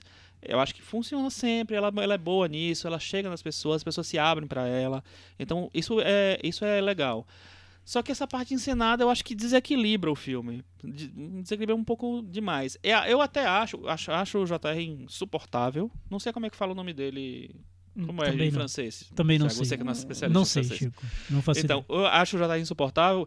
Acho que ele. Às vezes tem várias cenas do filme que eu acho chatas por causa dele. Mas ao, ao- mesmo tempo eu acho que existe, apesar das, das cenas, né, do, do, do, do da encenação, é, um certo carinho dele com ela, até porque se a pessoa não gostar da Guiné Verdade, Vai tem gostar que de ser quem fuzilado, vida, né? né? É, vai gostar de quem nessa vida, exatamente. Eu acho que ele, ele tem uma coisa de cuidar dela. É, mas aí voltando pra essa coisa do encenado, pra mim a parte que mais me incomoda é a participação do Godard no filme. Ah, me incomodou Eu acho também. absolutamente artificial. Acho não, E não ela, e ela jura de pé jeito junto que nenhum. aquilo aconteceu mesmo, né, É. Chico? Pode eu não ser. consigo. eu Pode achei. Até, pode até ser que tenha acontecido, Thiago, mas o que o que- é, não, não foi filmado de uma maneira crível pra mim. É, é- Me parece. na verdade, eu, não- eu não teria problemas. Eu acho que ah, quase tudo é encenado. Uhum. Não teria problema com isso, porque ela mistura muito sempre, Uhum. misturou documentário com encenação, ficção, ela compõe uma persona, como a, gente, como a gente falou. O JR com certeza é muito mais chato do que ele pa- aparenta ser no filme. Mas o que eu noto é que tem um filme melhor e tem um filme pior. E tem um desequilíbrio entre esses filmes ali dentro. O filme do, do trabalho ali da fotografia no- com as pessoas, eu lembro hoje, quando eu penso no Visage Village. O filme da relação dele com a Agvardar, eu não lembro mais nada, eu esqueci. Pra mim é banal, trivial. Sim, já vi coisas mil vezes melhores que ela fez. Pra mim não tem nada ali. Como, ao contrário do que o Michel disse quando ele viu da primeira vez, eu jamais veria uma série da Netflix com os dois andando. Nunca. Nossa, eu viria facilmente. Eu pararia no segundo episódio e tchau. Não eu veria. veria uma série da Netflix com a- ela andando com Com qualquer ela, outra pessoa. Então, com ela eu veria. A vida da Vardar eu veria. Eu acho ela. É, é isso, a gente vê um filme da Vardar, a gente está encontrando a Vardar e é sempre um prazer. E é, é- é agradável por isso, mas. São dois filmes ali que eu acho. Um, um muito esquecível e o outro interessante. Vale ver. Metavaranda? Acabou já, Vardar? Ah, eu acho que nós vamos ficar repetindo, né? É, Girando o em Michel tá círculos. irritando. Não, não, de jeito nenhum. andando, andando por volta da, né, na França, enfim. Meu metavaranda é nota 6 pra ele. Eu vou dar seis também. Um duplo 6 aqui para os nossos companheiros. A Cris criticou o JR, mas ela não assistiu ainda o filme. Mas a, a Você crítica viu? é, Até quem não é vê. mais do que bem não gostou do JR. que não vi, desse JR que não vi, já não considero parte. Eu falei e repito, o JR é tão chato quanto o James Franco. Os dois são insuportáveis. Nota 8 para. Olha, a Olha só, gente, vocês não estavam esperando por isso, Não, o certamente. Michel da nota 8. Com isso, a gente tem que 67 criar do Metavaranda. um- alguma coisinha, um- alguma marca. Tinha que tocar hora- um sino. É, tipo assim, sabe aquelas, aquelas mulheres iranianas?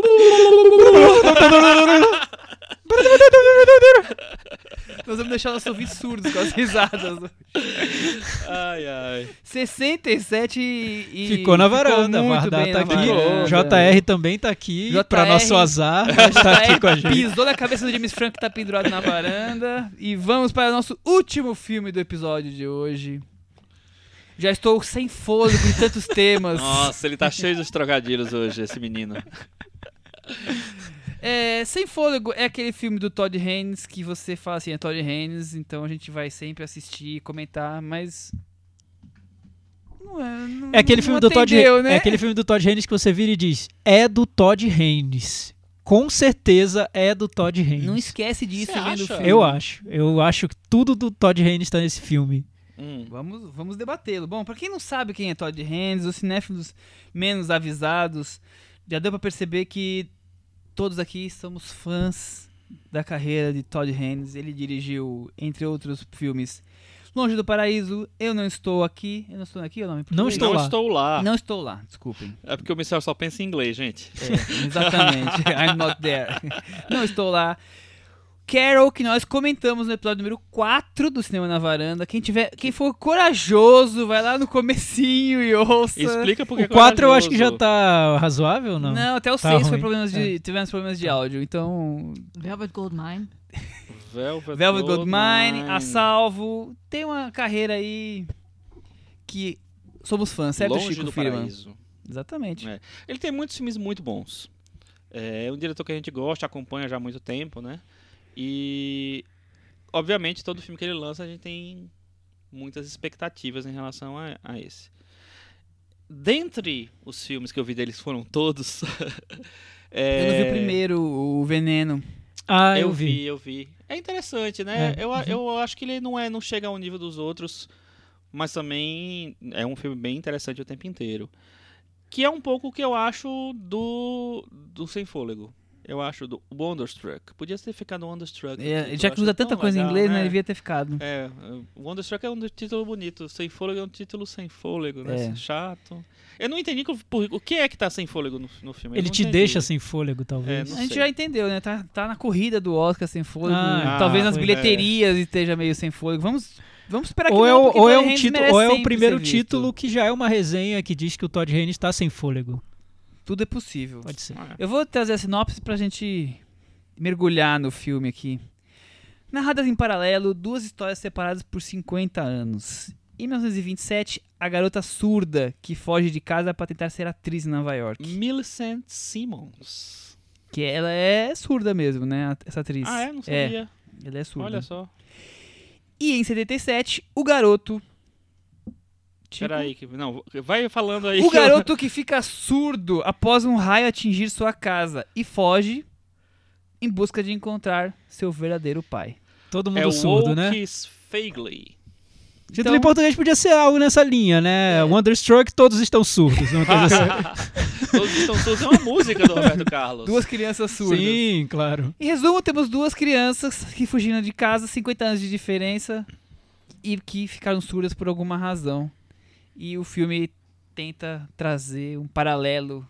Um paralelo que se encontre, digamos assim. Olha que coisa. Linhas paralelas que se encontrem, que coisa maravilhosa. O filme é baseado no, num livro do Brian Selznick, né, que também escreveu o, o Cabré, do Martin Scorsese, e eu acho que ele tem a, a história tem uns elementos bem parecidos, assim, né, essa coisa da criança, mas num ponto de vista um pouco mais adulto, tal, e de certa forma meio estilizado tudo, assim. Eu não sei o que, é que vocês acham do Cabré. Eu acho um filme Eu gosto bem do Cabré, viu? A segunda página, eu acho um pouco invernizado demais. Ah, isso com certeza. É. Invernizado é. Mas eu acho, Eu acho que bonito. eu, me interessa o É, Cabré. Eu acho o Cabré bonito, mas ele também é, eu gosto da homenagem que ele faz pro cinema. Sim, e eu acho que o Scorsese Antigo. consegue. Isso Eu acho muito E o. Scorsese acho que consegue pegar o filme e trazer pra, pro cinema dele. Tem um lado pessoal no filme. Tem, tem. Apesar de ser todo estilizado e estar nesse universo do, do Brian Selznick, que tem da literatura infantil, da fábula, que eu acho que o Scorsese consegue trazer. E o Todd Haynes eu acho que também tenta fazer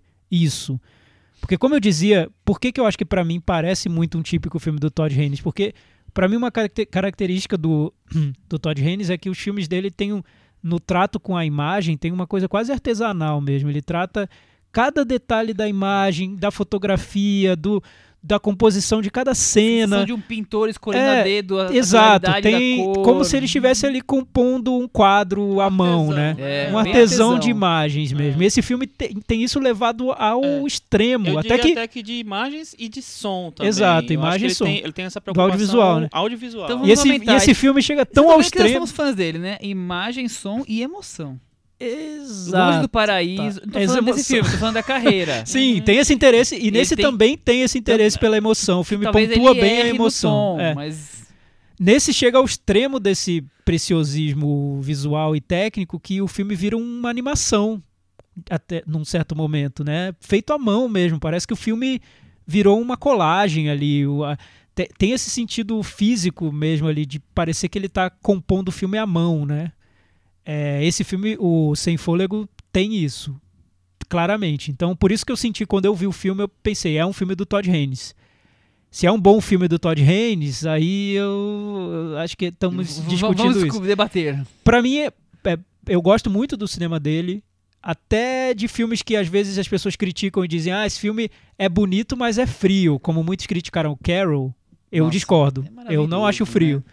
Eu não acho nada frio. Eu Já acho esse, eu acho que cai prim- pela primeira vez no problema que todos os detratores do Todd Haynes apontavam nos filmes anteriores dele e que eu sempre neguei. Então, pra mim foi uma decepção. Você acha frio? Acho frio. Acho que tudo que ele tenta emocionar não tem no filme. O filme não, É, não retribui Eu acho ele. ele visualmente fascinante. É, visualmente é muito bonito. Mas ele me, me chega a me dar sono. Então, Sim, tipo. Eu ah, também acho. Não, quer, não tô tão interessado no que eu tô vendo. Tô, tô babando por como está sendo feita essas cores, essas imagens, como ele tá fotografando o filme. E o que tá acontecendo, eu tô pouco intrigado com uma história que aparentemente é intrigante, porque são duas crianças que estão ligadas com 50 anos de diferença. Tá aí, tá aí no, na sinopse. Né? Isso é. é foi, foi a primeira vez pra mim que eu senti num filme dele que o, a parte visual, técnica, todo esse muito esforço tá acima, acima né? da, É. do que ele quer contar. Assim, tá Vale- acima do conteúdo do E vale filme. dizer que a, a história de 27 é em branco e preto, enquanto que a Sim, história sim, é- e é 17 filmada é como cinema colorida. É, a história de, Como a história de mudo, 27 é é. branco e preto, filmada como cinema mudo, com bilhões de referências Uhum. cinematográficas da época. A dos anos 70 é filmada como um filme dos anos 70, com várias referências de cinema da época. Tem momentos em que os personagens estão andando na rua que você. que eu, eu me peguei pensando, ele só tá filmando essa cena pra mostrar como era uma rua nos anos 70. Porque é, a trama passa a ser algo Menos né, importante, que você abandona no ar, né? Que se solta no ar, eu acho. O Chico, eu vi uma entrevista com o Todd Haynes e ele falava assim que achou a história do livro fascinante de descobrir onde as coincidências se encontram das duas histórias. Então, eu acho que. é, Mas ele não conseguiu. eu, Transformar eu isso em acho que a fascínio, né? Que a história é o que menos me interessa no filme. esse que é o ponto. Eu gosto muito da maneira que ele que ele usa pra contar a história, que, que ele os, os- esses artifícios que ele usa assim. Por exemplo, eu acho a trilha sonora muito boa. É uma, é uma- principalmente a parte dos anos se- 70, eu acho que é uma trilha meio desafiadora, não é uma trilha facinha de se acompanhar, é cheia de elementos. A trilha do Carter Burwell, que eu faço sempre os, os filmes dos irmãos Coen, e tava até cotadinha pro Oscar, mas aí ela, foi derrubada por ele mesmo, fazendo a trilha do Três Anúncios para um Crime, que ninguém tava apostando tanto. É, que ao contrário, é uma trilha bem contida, bem quase minimalista. Então, nessa, né, eu acho que ele, ele assume uma coisa meio over que combina com as escolhas dele fotográficas, de direção de arte e tal. Tudo está muito em primeiro plano. É, o que eu acho que o, que o Todd Haynes faz é. Que eu, que, assim, eu, é, tem a- ele usa no filme o- a, música do David Bowie, Space Oddity, que parece que as pessoas só conhecem essa música do David Bowie nos filmes, né?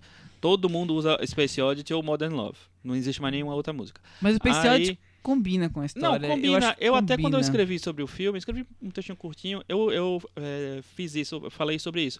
Tem a, a coisa de sair da cápsula, de você. Então eu acho que os personagens têm isso, eles saem de casa pra, é, pra buscar desconhecido. a, a mãe, o pai, sei lá. Então eles, eles têm uma, uma coisa de ir atrás da, da família e tal, se aventurar nessa, nessa história, numa cidade grande e tal. É, e eu acho que o Todd Haynes também faz um pouco isso na- ao resolver contar essa história que é um pouco mais. É um pouco diferente das outras histórias que ele resolveu contar. Sabe? Mesmo quando ele é clássico, tipo assim, vou fazer um melodrama cirquiano no Longe do Paraíso, vou fazer um, é, um Carol ou um A Salvo, que é, uma, que é um filme mais ousado, né? Uma- sobre uma coisa meio invisível. Claustrofóbico. É, e uma coisa que um, um- um vilão que não existe, que é, o vilão é a. É, sei lá, não posso falar, né? Senão é spoiler. Mas esse filme Ah, já é, passou, passou na né? da tarde já, Na né? Na, da- na não era tela quente, tela quente, frente, tela é. quente, já pode falar. Então, eu acho que esse não, porque esse é um. É um, um- o tipo de, de, de literatura que, o, que, é, que é esse, em que esse filme é baseado. Eu não sou muito fã. Assim, é por isso que eu não sou muito fã do Hugo Cabret. Eu acho muito. Sei lá, muito artificial, muito invernizado, muito pomposo. É, eu acho até que ele tenta tirar um pouquinho da, da pompa, mas não consegue porque a história é essa. É, então, não sei, acho que essa parte, assim, ele, eu acho que ele tenta fazer um filme um pouco mais diferente, colocar mais elementos ali, mas eu não acho que ele consegue porque a história tem um limite. Você tem para contar essa história, você tem que ter um limite. As, as conexões eu acho muito frágeis, acho meio bobas, sabe? É, também. Eu não, não- Eu, não- eu acho que ele não, ele não acerta no tom da fábula infantil.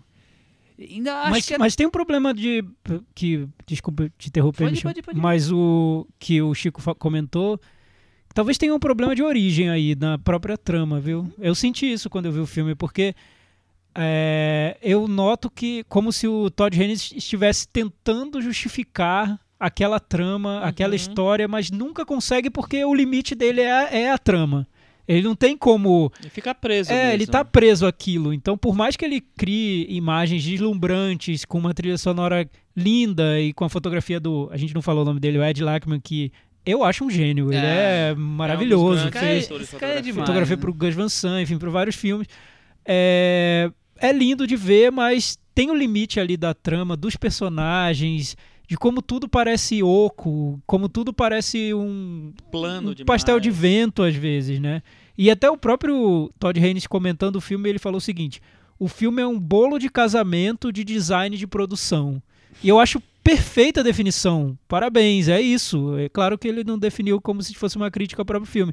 Mas acho que tá tudo tão é, montado ali no filme pra que seja lindo, pra que brilhe, mas existe um elemento essencial que tá faltando. Como se faltasse carne mesmo, faltasse sangue no filme. Só tem o, o a arquitetura dele, né? Quase pastel de vento, né? Eu achei. Eu, a- É, a definição pra mim seria eu essa. também, é por aí. E até quando ele devia emocionar, ele não me emocionou Não, porque ele- eu já tava entediado. Ele não acerta no tom. É, eu, eu que sou fã da Julianne Moore, não vou falar sobre o personagem dela porque seria spoiler, mas eu acho que não combina, tá ali exagerando na, na, É. na, na, no força do drama. Eu acho que o filme fica mais interessante quando tá os dois meninos no museu. É, eu, não, eu acho Por bem mais chatinho. que não seja lá essas coisas, mas assim, eu acho que é o que tem de melhor no filme na questão de história, é aquela coisa dos, de se comunicarem, ele é surdo. mesmo, comunica- mesmo ali eu acho forçado, Mas sabe? é, não, mas Porque, por exemplo, um forçado. garoto que encontra outro entrando no museu e já quer ser super amigos. Amigo. Ah, não ah, mas sei. tem um pouco disso de criança. Ah, até. eu É não ver a consegui criança comprar. e vamos brincar. É. Eu acho que tem, acho que isso daí eu não me incomoda não, mas me incomoda como, é, sei lá, como a história é presa mesmo. Eu prefiro muito mais o- a- os anos 70 do que os anos 20, porque apesar de eu achar que ele faz, faz bem direitinho a história de reproduzir o cinema mudo, é meio clichê isso, Ah, né? sim, é meio sim. lugar comum, tal. Não sei, não, não, E, não e eu noto que ele tá muito mais interessado no que tá à margem da história. Porque, por exemplo, a arquitetura de Nova York, como a arquitetura É. se transformou, como o cinema se transformou, o- as diferenças, os contrastes entre uma época e outra, de- em vários níveis, em várias camadas. Então ele tá. Eu eu sinto que parecia que ele queria fazer um documentário sobre isso, mas ele decidiu incorporar tudo dentro do, de um filme é, que não tinha uma trama tão forte assim. E no fim das contas, é, é, eu acho que isso pode acontecer com um diretor como o Todd Haynes, que é um diretor muito. dá pra ver que ele é perfeccionista no que ele faz, que ele é detalhista mesmo. Que os detalhes são tão encantadores que às vezes você perde o, a dimensão daquilo que vai tocar diretamente o espectador, que é do- do a emoção do importante, é, do filme, que é o personagem, que é o que o que está em primeiro plano ou, ou poderia estar ou deveria estar no filme pro diretor claramente não tá. Vocês acham que nós estamos é, exagerando na, na cobrança dele porque a gente espera coisas muito grandiosas dele? Eu acho que ele fez você É, se, se- se tornar bem. exigente. Mas, boa é, mas lembra o que a gente tá falando sobre o Spielberg, né? Como, co- como eu vou ver um filme do Spielberg cobrando pouco? Você, Michel, falou que você cobra pouco porque você já viu muito filme que você acha muito ruim filme do ruim Spielberg. dele, eu acho. Mas eu não consigo não. ver um filme do Spielberg cobrando pouco. Eu também não. Eu não consigo olhar para um filme do Spielberg, ah, esse eu vou tratar como café com leite porque ele fez rapidinho, só pra agora, pra época era Trump. Não, pô, é o Spielberg, né? O cara te- te- tem uma carreira enorme, né? Todd Haynes também. É, o, o Sem Fôlego até eu fiquei esperançoso porque eu pensei, poxa, é, é o Todd Haynes se desafiando a fazer algo que ele nunca fez, um, um se inspirando numa é. trama infantil. Eu acho que é. Sim. Agora é. Mas nem sempre acerta, né? é eu Porque ele, ele já tinha usado crianças no, no Não Estou Lá, mas era. era Mas eu não sei, eu não sei se tá diferente. fugindo não- muito não do era aí mesmo Eu não sei se né? tá essência fugindo muito dos temas que tocam o Todd Haynes. Não sei. Porque tem questões no Carol, no Longe do Paraíso, no Velvet Goldmine, que eu acho que são muito próximas dele, no, no Veneno, e essa questão da identidade, do, do seu lugar no mundo, que talvez tenha no É, Sem esse- Fôlego, mas como tá num personagem infantil. mundo, É, né? mas acho que como tá num personagem infantil meio é, assim, anódino, assim, meio sem, sem sabor, sem, sem, sem nada, o, o manequim infantil, acho que ele não encontrou uma conexão emotiva, emocional com o filme, como ele encontra nos outros tão facilmente, né? Até o Velvet Goldmine, que eu acho um filme irregular dele, não é meu preferido dele, eu acho que Nossa, tem- é um filme, adoro. mas eu acho que é um filme super emo- emotivo, assim, né? Provocativo. É, você sente o, o filme, né? Esse eu não consegui sentir, não, sinceramente. Pois é.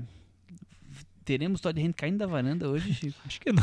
Não sei, vamos ver. Vamos aguardar. O- o- é, é, é só pra instantes. encerrar. Quer dizer, encerrar não, se vocês quiserem falar depois, vocês podem, tá? É, eu acho assim, eu, eu até quando eu escrevi sobre o filme, eu, assim, eu acho que ele usa o David Bowie meio que pra costurar essa, essa, o que ele tenta fazer. Mas essa ele coisa usa de pouco no filme até. Ele, Não, ele mas assim, ver- ele, ele usa, usa pouco, mas, mas eu acho que tá. é, eu fiquei tentando pensar por que, que ele usou essa música do David Bowie. Eu acho que tem a ver com a letra mesmo. Sim. Essa coisa do, de se desafiar, and the stars are very different today, sabe? Ele, ele mexer com o que, uma coisa que é o padrão e ele tentar botar o, o, o lado dele ali. Eu acho que ele tenta. É...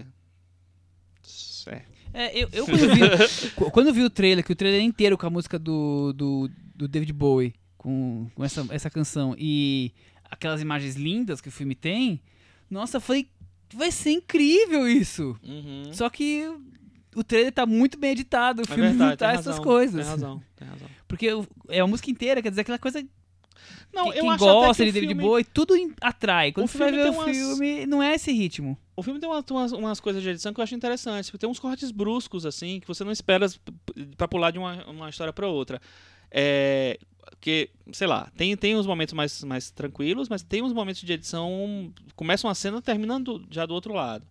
Que eu acho que ele tenta dar uma linguagem ali. Mas eu acho que é aquilo que a gente falou. A história não permite tanta coisa. Então, fica um... E eu, o que você falou da Julianne Moore, eu concordo totalmente. Eu acho que é uma grande atriz, uma das mi- minhas favoritas, mas que não tem um papel que deixa ela fazer muita coisa. Entendeu? E pesa... erraram muito na maquiagem, tá horrível a maquiagem dela. tá assim, forçado. fica, for... fica Você presta muita atenção na maquiagem e até esquece um pouquinho do- da... dela ali. Enfim. Ela que é a atriz fetiche do, do Todd Haynes, né? Ah, mas que... de quem não seria, né? Tiago Faria. Meta varanda. Ah, com dor no coração, 5,5.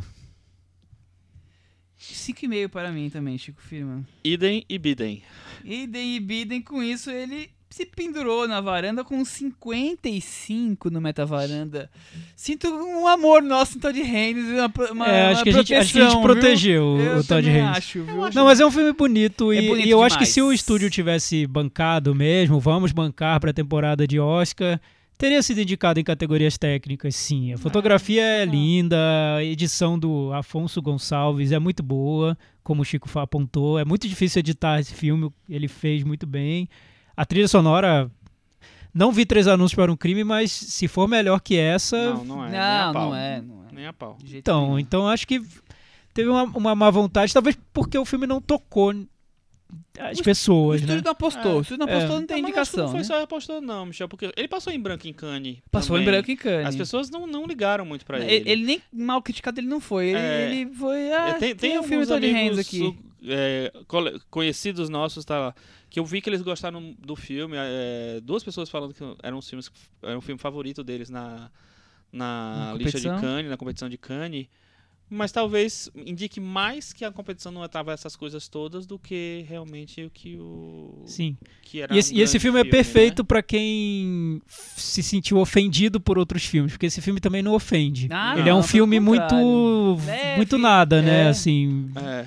Agrada gregos e troianos nesse ponto de não, provocar s- ninguém, né? Não sei se agrada gregos Não, não, mas não. acho que não agrada é, nem, nem acho, que, nem acho que não coisa. agrada, mas não agrada ofendendo. Vou- não vou agrada corrigir. porque é Não tedioso. desagrada a gregos e troianos. Boa, É, exa- aí sim, hein? Exatamente.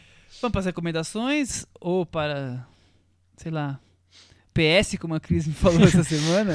Pé, Post-scriptum. Pós-scriptum. Foi para que tá mais pra pronto socorro. isso Ah. que a gente faz uma bagunça, recomenda, desrecomenda. Cris, Você recomendações? tem alguma coisa que você Tô na ponta da devagar língua? hoje, vem. Tô devagar. Eu tenho uma recomendação. Ainda é para fevereiro, então dá tempo de vocês se organizarem aí. Vai ter uma amostra no IMS dos filmes do Mizoguchi, do Kenji É Mizoguchi. fevereiro? Acho que é fevereiro. Acho que é março. É, pode ser, será? Mas não, não sei, eu ouvi falar, então Hum. o Chico vai confirmar que o Thiago Faria vai buscar a recomendação dele.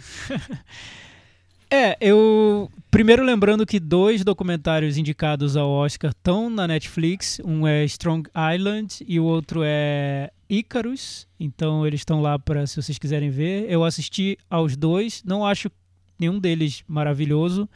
Acho até que a Agne Varda tem chances ali com Visage Village por causa da persona da, dela, do que ela representa. O, o Icarus tem uma, uma trama que me surpreendeu, mas como filme, ali, como documentário, eu acho ok, só, nada demais. E o Strong Island é, um, é, é bem contundente, mas é, é, é um, é um pesado. e, e específico demais, eu acho também, para ser lembrado. Mas só, só voltar a indicar a, a- essa série que eu tinha comentado, a maravilhosa Miss Maisel, tá na, no Amazon. Eu tinha indicado quando eu vi o piloto, agora eu vi o final. O episódio final é melhor ainda.